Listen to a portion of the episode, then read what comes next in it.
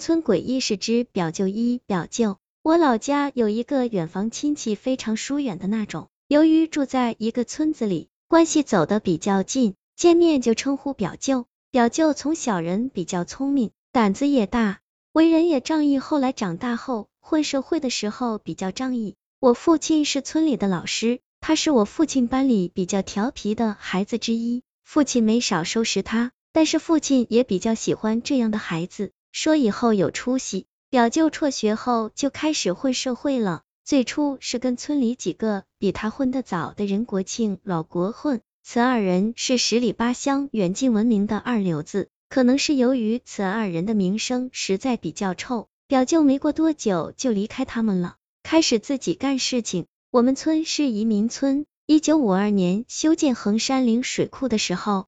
整体搬迁至现住址，所以水库就在村子边上，一个挺大的水库，很多村里人都从水库捕鱼卖鱼。当年的模式是水库是公家的，里边的鱼都是公家的，私人不让捕。后来村里人就自己组织人晚上去偷鱼，用汽车轮胎作为浮漂，上边绑上木板，制作简易的船，自己买网，晚上偷偷去水库里撒网捕鱼。表舅也是此行当之一，有偷就有管。后来一个组织名曰渔政应运而生，就是专门对付几个村里偷鱼为生的人。表舅摇身一变就成了渔政的一员。表舅从国庆后来以倒腾二手摩托为生，手里买了一台非常拉风的摩托车。渔政上的七八个人都骑着拉风的摩托，从村里呼啸而过，成为当时非常有名的风景线。村里。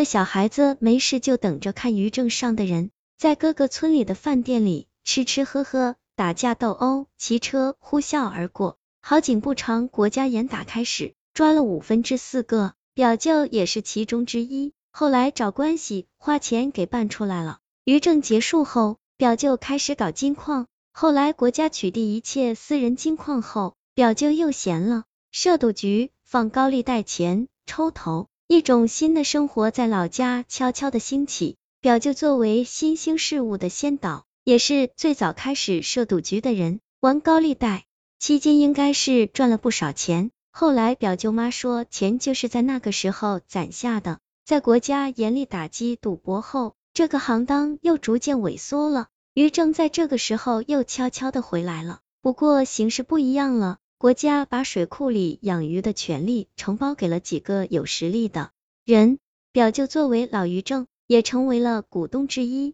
兜兜转转又回来了，又成为他发财的道路了。在这些年中，表舅的经历那是相当的丰富，试水各种新型行业，该挣的钱，不该挣的钱都挣了。二家宅，表舅发达后，就开始琢磨着把老房子翻新下。但是由于周围的地方限制，没法再扩建。后来就打算在老屋的后边小山坡上重新盖房子。老屋后边是条大马路，马路后边是山坡。表舅打算在小山坡上起新居，一来这个位置风水好，专门找人看过；二来离老宅近。这个位置周围有很多老的坟包，他选的位置基本上没有坟地，但是周围很多很多无主坟地。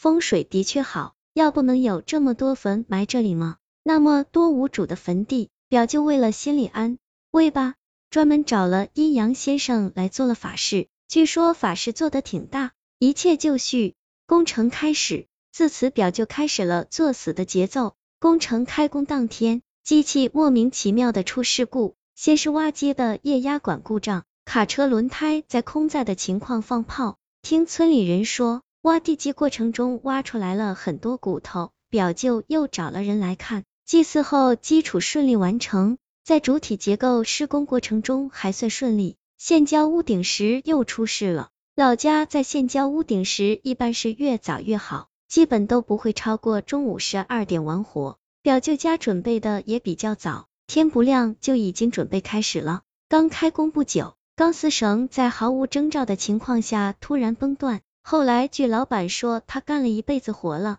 钢丝绳从来没断过。一个工人的腿受轻伤，修好之后电缆莫名其妙的熔断，抢修后已经过了中午十二点了。